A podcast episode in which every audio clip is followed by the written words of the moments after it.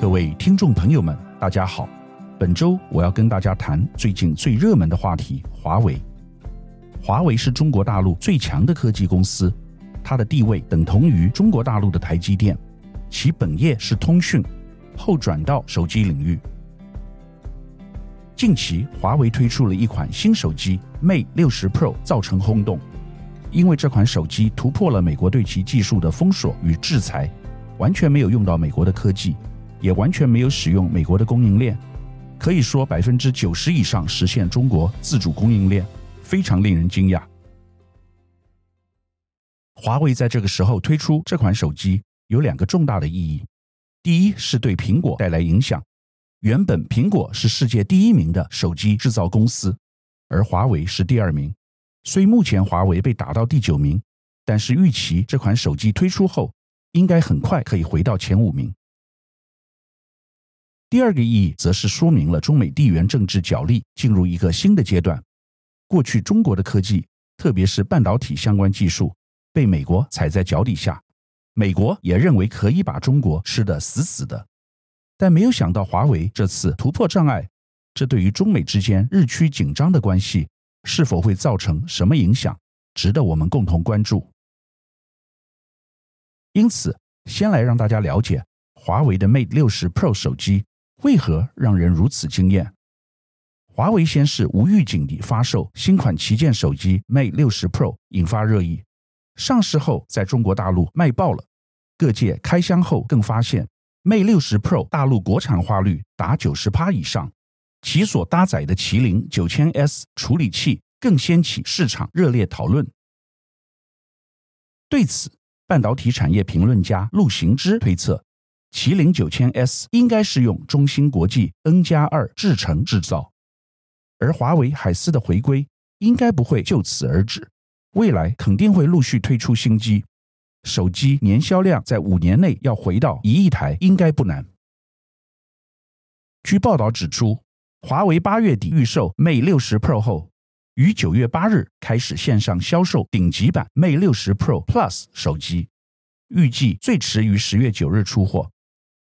该款顶级 Mate 手机比售价六千九百九十元人民币的 Pro 版多出四 GB，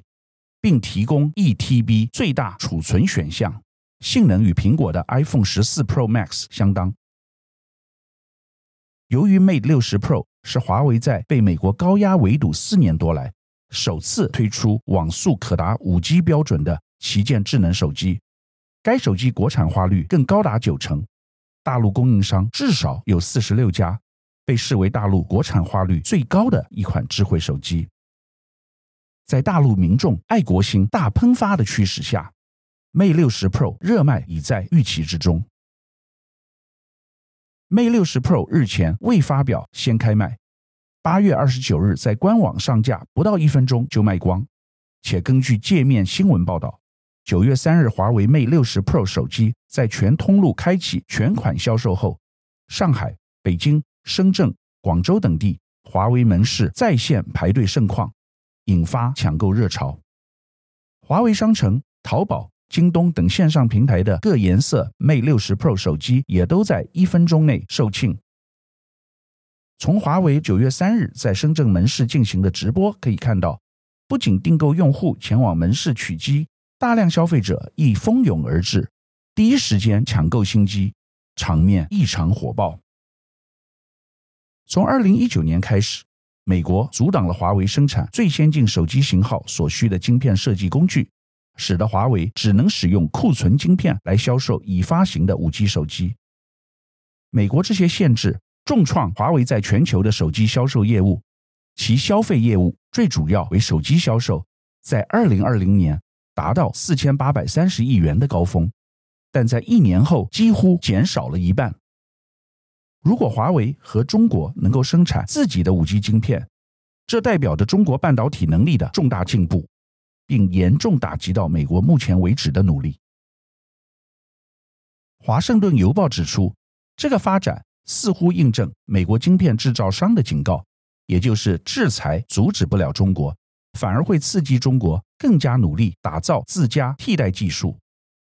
华为选在美国商务部长雷蒙多访中期间宣布新机，似乎在展现抵抗心理。Mate 60 Pro 代表中国技术能量的最新基准，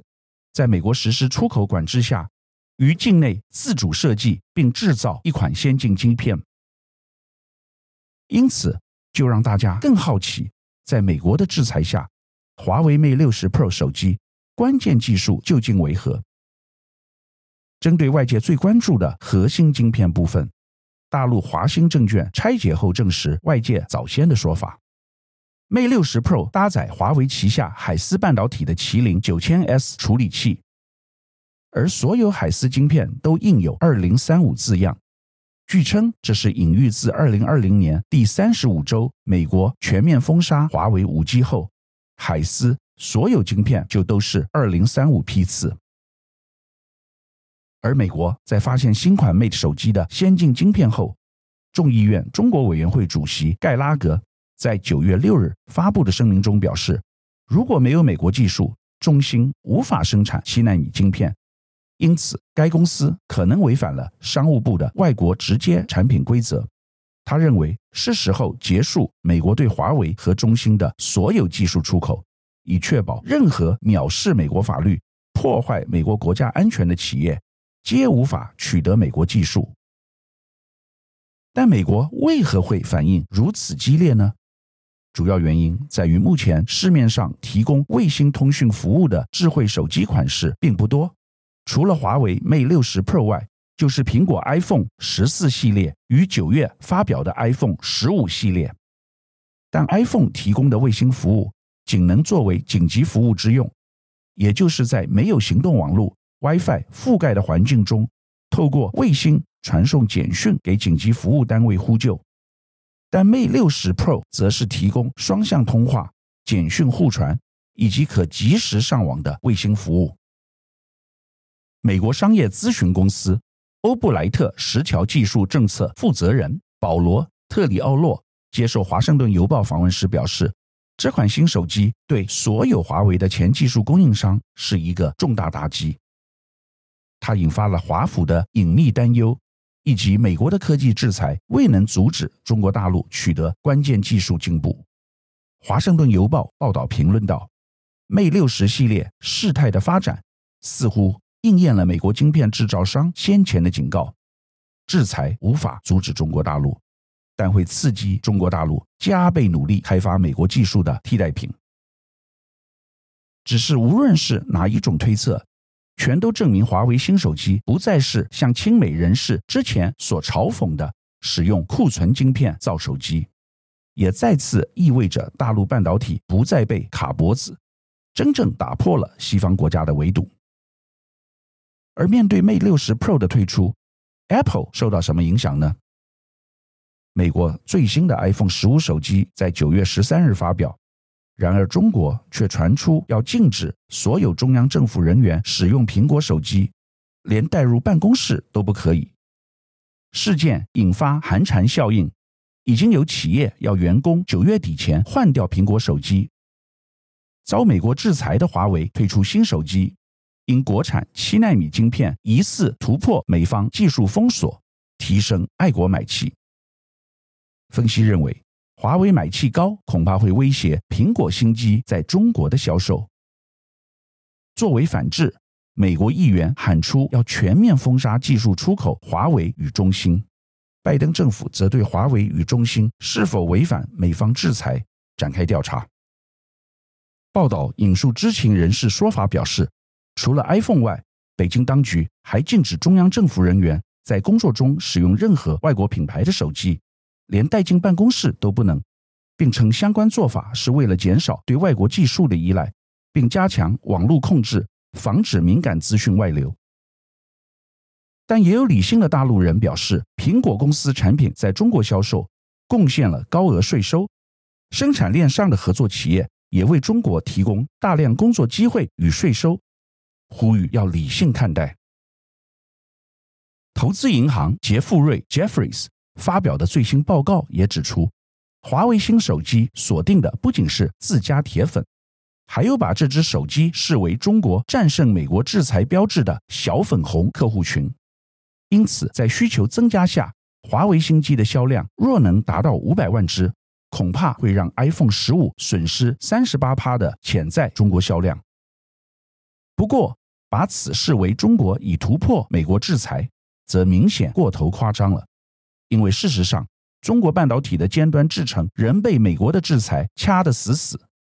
中芯虽然能利用大多生产十四纳米晶片的设备 DUV 深紫外线光刻机，生产出七纳米晶片，但再往上呢？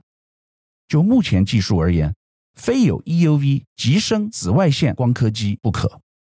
而 EUV 已被禁止出口到中国，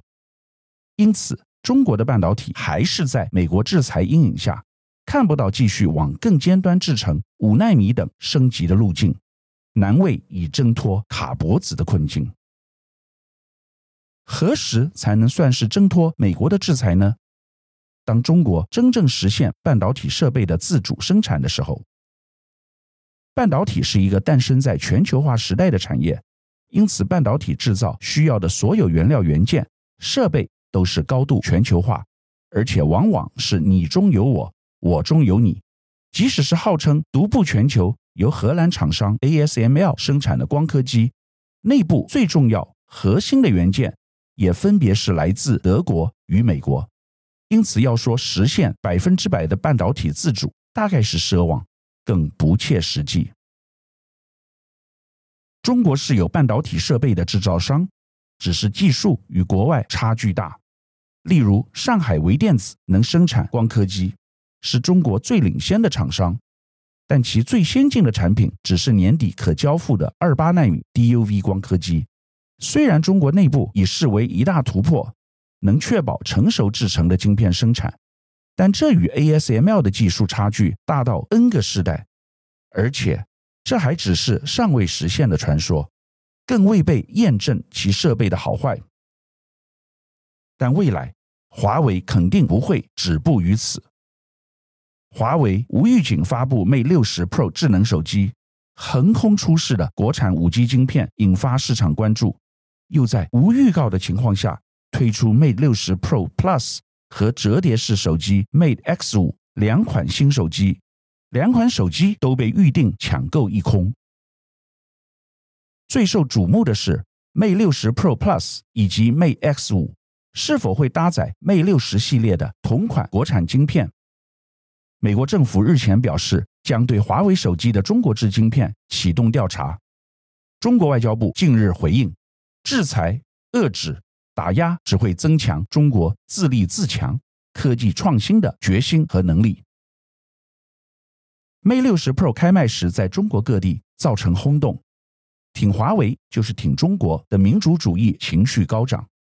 北京、上海、深圳等地的华为门市都涌现久违的购机人潮。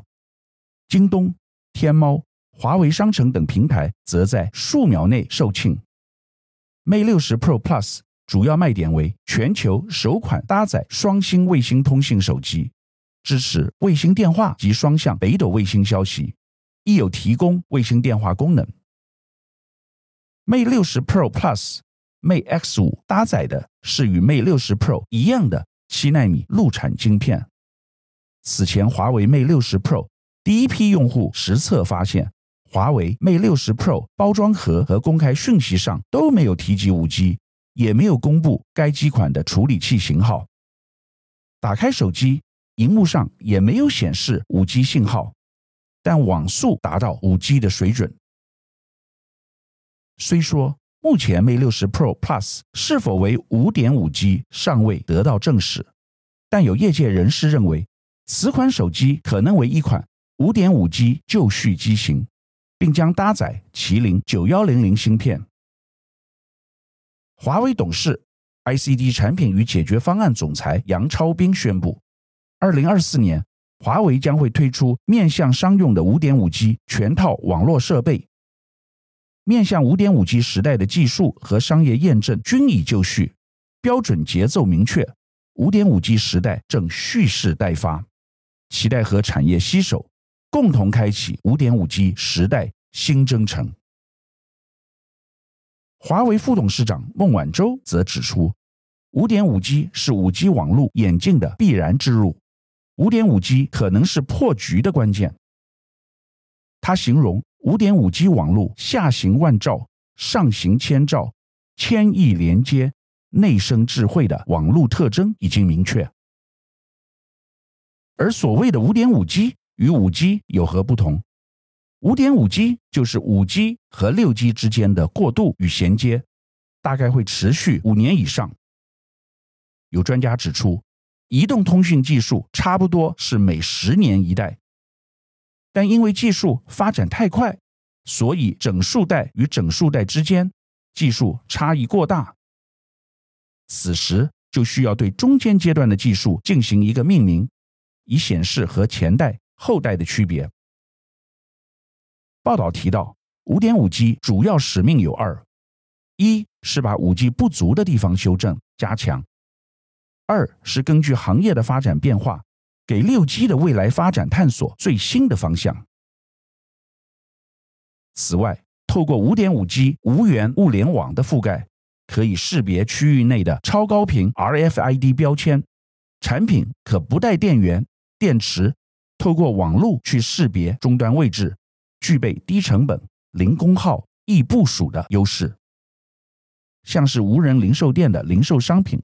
都可透过搭载无源物联网技术实现对商品的管理。本周我们为各位分析最近相当热门的事件——华为推出新手机的相关影响。由以上的分析可以看得出来三个重点：第一，华为不愧是中国大陆实力最强的科技公司及手机公司。第二，中美地缘政治进入一个新的阶段，美国要强迫再用制裁及封锁技术的方式修理中国大陆，不一定行得通。第三，华为成功的关键因素在于中国大陆人民的爱国心以及强大的技术实力。在这样子的情况之下。台湾的企业该何去何从，实在值得注意。未来我们参与商业的角度不一定能选边站，因为那对我们并没有好处。华为的手机事件不再是一个科技产品的换代而已，说明了整个科技产业未来的起承转合，以及相互竞争的新格局，值得我们每一个人密切观察。以上是本周我为您分享的趋势。感谢收听奇缘野语。如果喜欢我的分享，希望大家能够订阅、下载，以后直接收听我们的节目。另外，如果您想要留言与我分享您的心得，或是想要听什么样的新闻分析，欢迎到我们的脸书智门 Smart Gay 留言，或是私讯给我。欢迎大家推荐给你的亲朋好友们，邀请大家一起收听。那我们下集再见喽，拜拜。